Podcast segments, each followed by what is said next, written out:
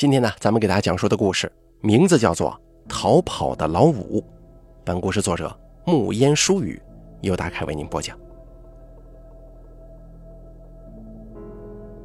第一集，狗尾巴村的老五最近思考的一个问题是：人生的边界在哪里？这个问题是老五从一本书上抄来的。但老五读这句话的时候，突然意识到，这就是自己过往十五年苦思而不得的问题。老五在西沙河打鱼，鱼挂在网上，拼了命的挣扎，掀掉鳞片，磨出红血，但终究挣脱不了网绳交织的四方空间。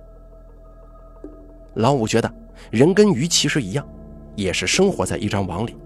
被横七竖八的网绳限制在一个小小的空间，腾转挪移，走不脱也离不了。作为一个初中还没毕业的农村孩子，老五能尝试思考如此哲学的问题，或许因为老五是狗尾巴村公认的傻子吧。在狗尾巴村，傻子的含义很宽泛，反应慢半拍。邋里邋遢、独来独往、话少避人，都有可能被叫做傻子。但是没有人像老五一样，从一出生就被叫做傻子。老五根本不在乎，或者说老五已经习惯并认可这是自己的宿命。因为老五虽然跟狗尾巴村其他的人一样，都姓狗，啊，草字头那个狗，但是此狗非彼狗。老五是随母亲姓，老五的爹倒插门。狗尾巴村的人自古的规矩就是绝户，活该被看不起。小时候，老五也曾经尝试过反抗，自己跟村里其他孩子看起来没啥区别，为什么要被人骂傻子？老五问过爹娘，娘每次都气得大骂，倒爹骂娘日祖宗。仿佛忘了自己跟村里的人，严格意义上来说是一个祖宗，而爹只是蹲在门口不停的抽烟。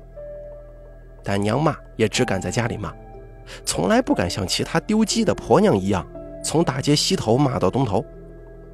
所以有段时间，老五怀疑自己可能都不如一只鸡。改变不了环境，就只好改变自己呀。不知道从什么时候起，老五不再纠正别人叫自己傻子，也不再主动向孩子堆里凑，上学放学溜墙角，尽量避开人。长此以往，更坐实了自己是个傻子。老五的爹倒是很高兴，这个非常擅长防守的汉子已经成功验证过自家人是不可能融入到狗尾巴村的生活的，与其遭受侮辱，还不如避而远之。他非常高兴，儿子用了比自己短很多的时间，就思索出了这条生存之道。老五十二岁那年，爹娘上狗尾巴山背石头滚下山崖，老五爹当场死透，老五娘留着一口气见了老五跟老五的姐姐狗水草。老五娘摸着老五的脸，留下了一句话：“别像你爹娘一样窝囊的活着。”那天呢，屋子里站满了似乎帮忙，实则看热闹的人，乱糟糟的，吵嚷嚷的。狗水草在玩命的哭，老五的脑子被各种声音挤成了一盆浆糊，直愣愣地盯着娘的嘴，一开一合，活像从西沙河捞出来的鱼。老五狠狠地掐了掐自己的腿，强迫自己集中精神，终于抓住了娘说话的尾巴。活着，老五拼命的点头，努力告诉娘自己明白了他的嘱托。其实老五挺感到疑惑的，活着能有什么难的？爹娘躺在门板上，老五很难过。老五一下子想起了很多，比如爹是全狗尾巴村最会逮鱼的人。常带着自己游走在西沙河的角角落落，追踪那些自以为隐藏的很好的鱼。比如，娘唱歌可好听了，自己睡前都央求娘给自己唱个小调。爹娘下葬的时候，狗水草哭得撕心裂肺，而老五一滴眼泪也没掉。村里的人因此更加笃定，倒插门家的傻儿子那是真的傻了。爹娘死的时候，狗水草十七岁，老五十二岁。两个人学着爹娘打理地里的庄稼、庭院的鸡鸭，顺着时间的流逝就这么活着。爹娘死了之后，村里的人更加肆无忌惮，甚至有人提出应该把两个人赶走，收回宅基地。好在村里辈分最高的三爷爷发话了，好歹都姓狗，就给他留下吧。狗水草二十岁的时候，由三爷爷做主，嫁到了狗尾巴后山的村。送走姐姐的那天晚上，狗老五躺在床上，盯着黑黝黝的屋顶，突然感受到了巨大的孤独。老五越发沉默了，努力让自己没有任何存在感。甚至老五有时候觉得这个巨大的世界其实只有自己。这样也好，远远离开众人，形单影只，把自己包裹起来。但是人总得吃饭呢。就算地里可以种出庄稼，也需要浇水、施肥、收割、脱粒。就算这些都可以自己干，也得需要卖掉粮食换油盐酱醋。老五痛苦地发现自己还是不得不与狗尾巴村其他人产生联系，成为众人生活中的调味品。于是老五想跑。老五曾经跟着爹去过一次城里。吸引老五的并非高楼大厦、车水马龙，而是熙熙攘攘的人群。那么多人，谁都不认识谁，混迹其中可以做任何想做的事儿，而不用担心冷不防出现一个人指着你的鼻子笑个不停。老五试着笑了一声，然后又哈哈大笑。老五的爹疑惑地看了老五一眼，给了他一巴掌：“你摸上了，笑什么？”老五没回答，想抓紧时间享受着难得的自由。这种自由的感觉，像是一颗随风而来的种子，落在老五内心的角落，藏了起来。时间就是肥料，催生着种子一点点的发芽，到如今已经根繁叶茂了。但是老五并不打算就这样逃跑，他还有一件大事需要完成，他要杀个人。当要杀人的念头冒出来的时候，老五狠狠地甩了自己几个巴掌，以证实自己不是活在梦里。脸很疼，不是在梦里。老五要杀的人是村长苟文才的儿子苟青云。在狗尾巴村，话语权跟家族势力是对等的。苟文才一族是狗尾巴村最有势力的一族。同辈叔伯兄弟十几人，人多势众，一直把持着村长的位子。苟文才村长的位子就是从自己的亲叔，也是村里辈分最高的三爷爷手中接过来的。苟文才村长一当就是十几年，在狗尾巴村说一不二，俨然就是一位土皇帝。唯一令苟文才忧心的是，自己人丁不旺，婆娘下了三个崽。只有老幺苟青云是儿子。苟文才两口子从小捧在手中惯着，生怕苟青云受一丁点委屈。苟青云自然也是从小就十分嚣张，偷鸡摸狗、打架惹事，好几次差点弄到局子里去。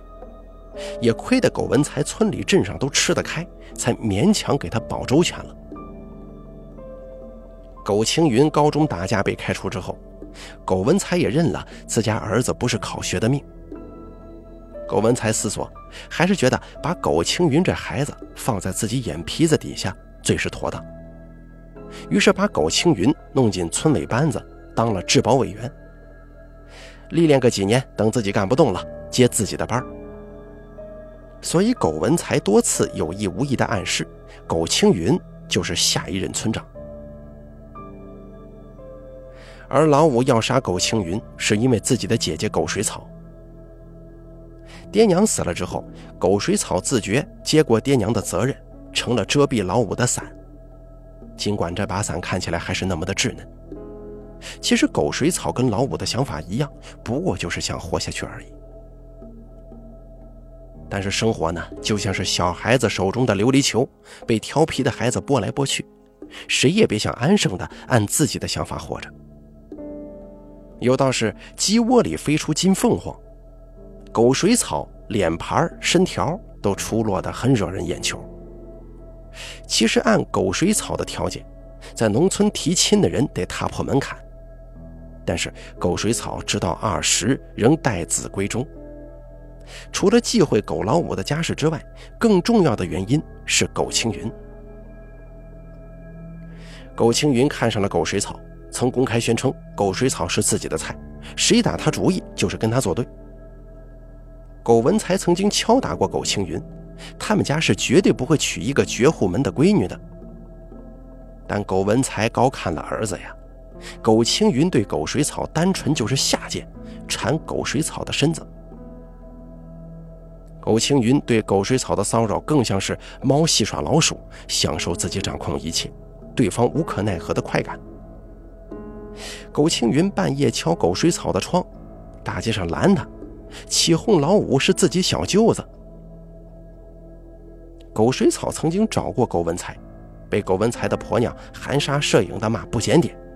扭腰动胯的勾引自己宝贝儿子，狗水草只好告诉了三爷爷。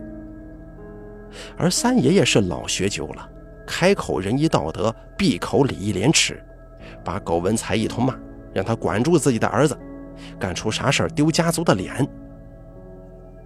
三爷爷还是觉得这事儿不稳当啊，年轻人管不住裤裆那是常事儿，狗青云真惹出乱子，丢脸事小。被其他家族趁虚而入就麻烦了。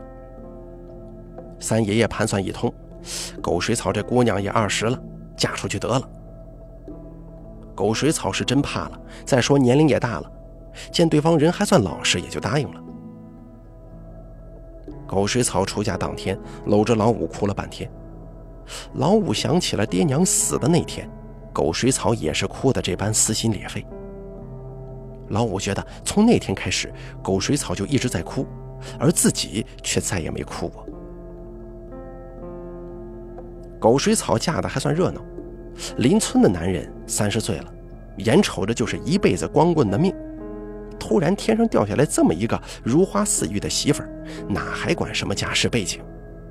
男人卯足了劲儿，准备了汽车、吹鼓手。老五站在门口，看着家里披红挂绿，人来人往。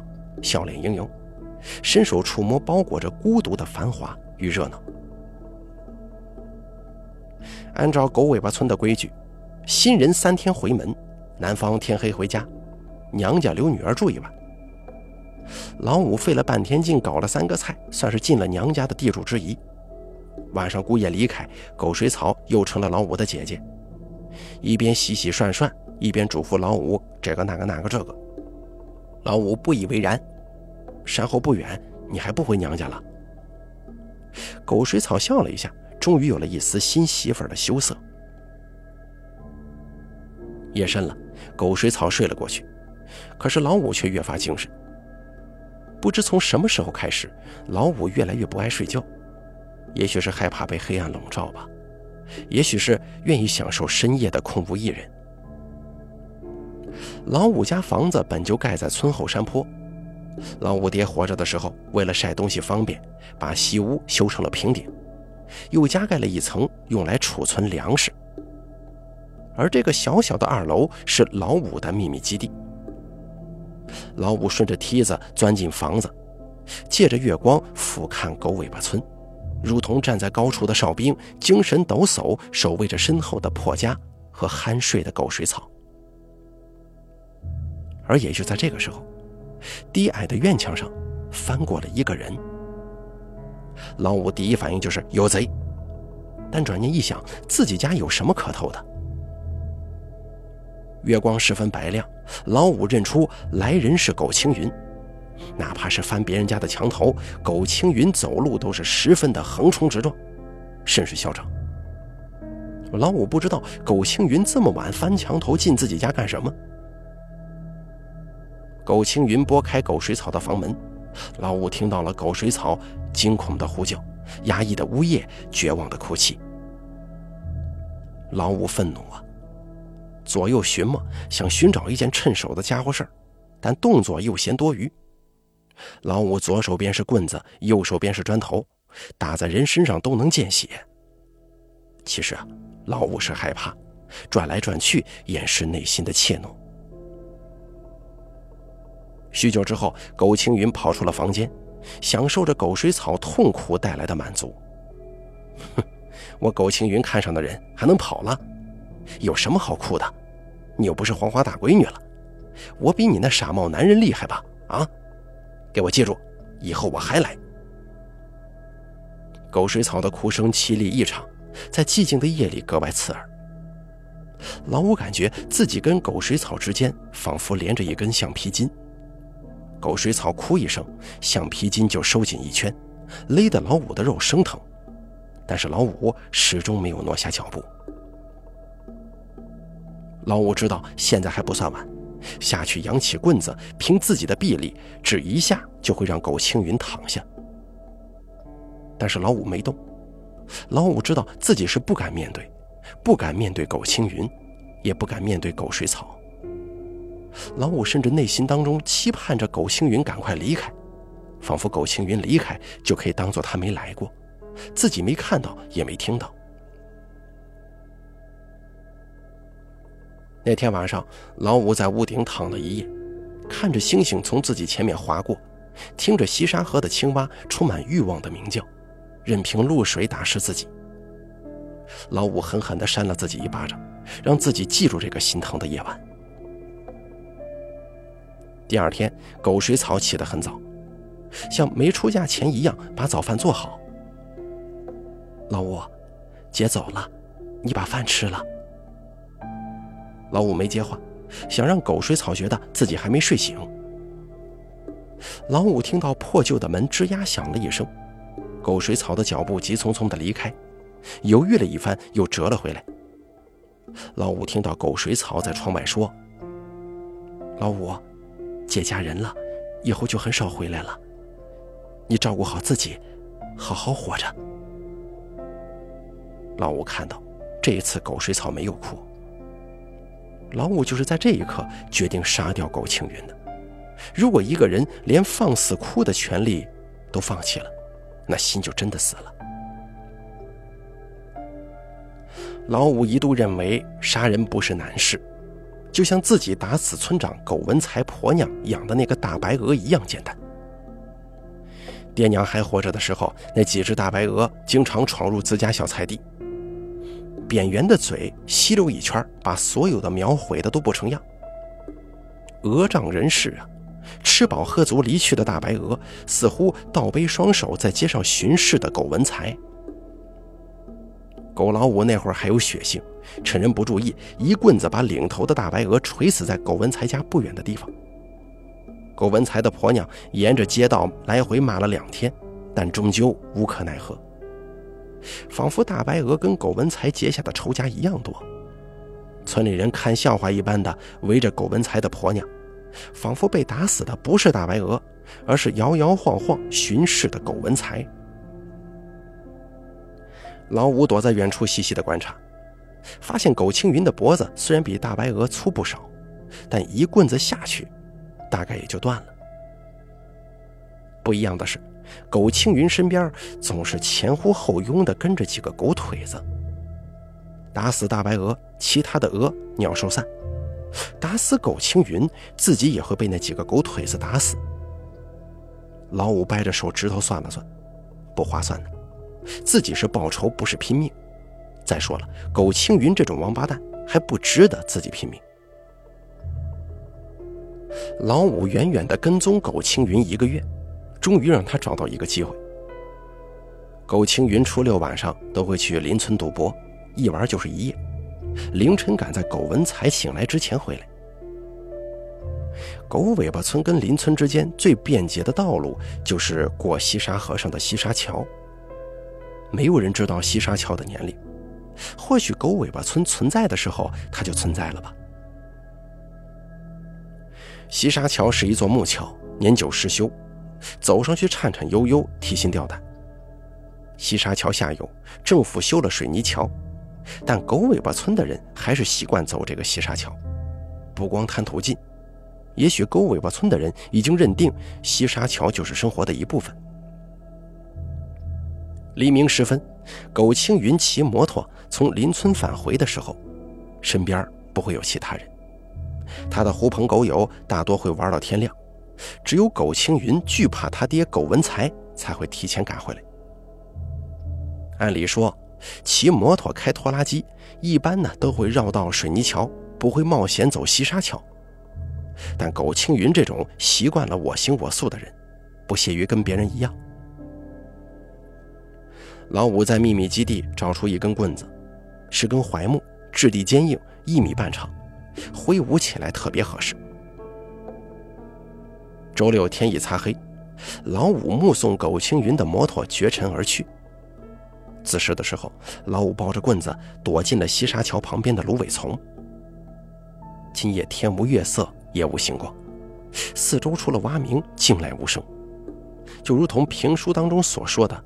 月黑风高之夜，老五想，就连老天都支持他要了苟青云的命啊！黑夜中，时间过得是格外慢的，老五也不知道等了多长时间，等的杀人的雄心豪迈都快被消耗的差不多了。老五看到东边有了一丝丝的鱼肚白，知道天快亮了，苟青云也快来了。老五有些局促、紧张、不知所措，甚至手里摩挲发热的棍子都显得多余了。老五甩了自己一巴掌，告诉自己，只有干死苟青云，才能安心的离开，不然走到哪里，都只不过是另一个狗尾巴村。远处传来摩托车声，这声音都已经沁入到老五的骨头里了。狗老五一跺脚上了桥。双手持棍立在桥中间，如同威风凛凛的大将军，一夫当关，万夫莫开。老五不断给自己打气：“苟青云的脖子比大白鹅的脖子能他妈粗多少啊！”摩托车声越来越响，一丝黄晕从远处射来，摩托欢快的颠簸连带着老五的腿不住颤抖。狗老五最终还是怯了，人跟大白鹅终究不一样。老五扔下棍子，跑进了芦苇丛，把头埋进裤裆。老五知道自己这辈子是跑不了了。老五胡思乱想，想着不如跳进西沙河，一了百了。甚至想到狗水草见到自己的尸体还会哭吗？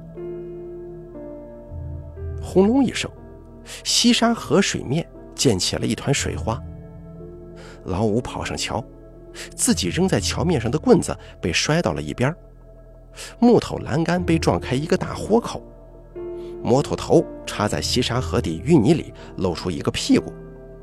河岸边乱石中趴着一个黑乎乎的人影。苟青云死了。今晚，苟青云赌运顺风顺水，赢了不少。组牌局的孙寡妇非要跟他喝几杯酒庆祝庆祝。孙寡妇的酒比外头贵好几倍，无非是想挣一些酒钱。但苟青云高兴啊，连开好几瓶，把自己灌得迷迷糊糊的。孙寡妇劝苟青云别走了，自家的床铺都是新的。被孙寡妇这么一聊骚，苟青云有些上头。但苟青云忌惮他爹苟文才的棍子呀。还是强打精神，跨上了摩托车。劣质酒水被冷风一吹，上头的很。苟青云迷迷糊糊、歪歪扭扭骑着车，好在凌晨时分，路上人少车少，倒也顺利。上了西沙桥，苟青云猛地发现桥上横着一条黑乎乎的东西。苟青云第一反应应该是条蛇。这个时节。蛇爬上桥倒也不稀奇。农村人视蛇为小龙，龙横在前路上，一定得避开。苟青云猛地扭车把，想贴着栏杆边过去。临近的时候，却发现这条蛇异常的长，几乎横贯整个桥面。苟青云心中不禁开骂：“这畜生大清早的找我晦气干什么呀？他嚣张惯了，心一横，手加油门准备压过去。夏日薄雾，桥面异常湿滑，高速行驶当中的摩托碰上木棍，失去了控制，一头栽到河里了。老五蹲在芦苇丛里，确认河里的人影，再也不能爬起来，才拔腿向苟文才家跑。这是老五灵机一动的主意。老五想亲眼看着苟文才忍受自己曾经的痛苦。苟文才被催命似的敲门声惊醒了，伸脚踹了踹炕那头的婆娘：“谁呀？这么早砸门？”婆娘不情愿地挪动肥硕的身子下炕，嘟嘟囔囔地向大门走去。见是老五，气不打一处来，嘟囔声变成了尖利的骂声：“你这个傻子，被鬼撵了！这么大清早砸我们家门干什么？”老五跑得快了，有些气短，他弯着腰扶着门框，另一只手指着西沙桥的方向。可是苟文才的婆娘，她显然没理解老五的意思，还在喋喋不休地骂。老五缓了一会儿，扒开苟文才的婆娘，向院子里冲。苟文才的婆娘张开双臂想拦着，反倒被推了个趔趄，赶忙呼喊自家的男人。苟文才听见婆娘的嚎叫，赶快披衣起床，正看见苟文才往屋里冲。苟文才看到那么直愣愣的往屋里冲，知道肯定是出事了，不然老五看到自己都是躲得远远的。老五啊，有啥事儿慢慢跟叔说。青云，西西沙桥。老五嘴里终于蹦出了关键词。苟文才越过老五的脑袋，问自己婆娘：“青云呢？”婆娘还想帮宝贝儿子进行掩饰，啊，还在睡觉呢。苟文才快步走到苟青云的房间，敲了敲门，没有回应。苟文才抬脚踹开门，床上空无一人。他一巴掌甩在婆娘脸上。我问你，苟青云呢？婆娘捂着脸，撇嘴准备哭。苟文才又扬起巴掌，婆娘赶忙憋回眼泪。他他去赌局了。苟文才抓过苟老五，老五啊，你刚才说啥呢？西西沙桥，在西沙桥。苟文才知道出事了，抓住老五往外跑，甩给婆娘一句话。赶快去找文福和老三，让他们去西沙桥。老五给苟文才指了指趴在河里的苟青云，苟文才脸色一变，身子就像是一根煮熟的面条一般萎了下去，嗓子似乎被人卡住，想嚎也嚎不出来。老五其实特别想让他的姐姐苟水草来看看，嚣张不可一世的苟青云死了，跟一条臭鱼也没啥两样。装模作样的苟文才被抽了筋，也不过如此。这个时候，苟文才的二弟苟文富、三弟苟文武，还有族里的年轻人，陆陆续续的围了上来。人群当中传来苟文才婆娘的嚎叫声，跟苟文才一声声的叹息。苟文富揪住老五说：“傻子，这怎么回事？”老五被苟文才兄弟围着，紧张不已，比比划划才说明白：早上来河边溜达，看见摩托车，又看见了死去的苟青云。苟文富疑惑地问老五：“这么早，你瞎溜达啥呀？”苟文武觉得二哥的关注点不对，二哥他就是一傻子。组里的年轻人捡回桥上的棍子，说道：“说。”青云应该是开得太快，碰到这根棍子才栽到桥下的。接过棍子之后，棍子上的确有摩擦的痕迹。他又看了看桥面跟摩托的位置，什么话也没说，继续唉声叹气，默认苟青云是死于意外。老五伫立在苟文才组里的人中间，显得颇为突兀啊。但现在老五反而清醒过来，没有后退，反而不断的往前凑，生怕众人看不到自己。老五其实就想看看苟文才哭丧的脸，听听苟文才婆娘的嚎叫，甚至有一瞬间，老五差点就喊出：“就是老子杀的苟青云。”苟文才终于还是注意到了老五，对苟文富说：“给老五点钱，叔算是谢谢你了。”老五知道自己没事了，接过钱，心满意足的回了家。苟青云的死跟农村其他话题一样，也就热闹两天，就没有人再提起了，仿佛这个嚣张的人从来没有在村子里存在过。而就在这个时候，老五想明白一个道理：杀人不难，只不过平常没人杀人，甚至没有人想过杀人。所以世人才认为杀人是很难的事儿。但是啊，人其实很脆弱的，比苟文才婆娘养的大白鹅还脆弱，所以弄死个人根本就不难。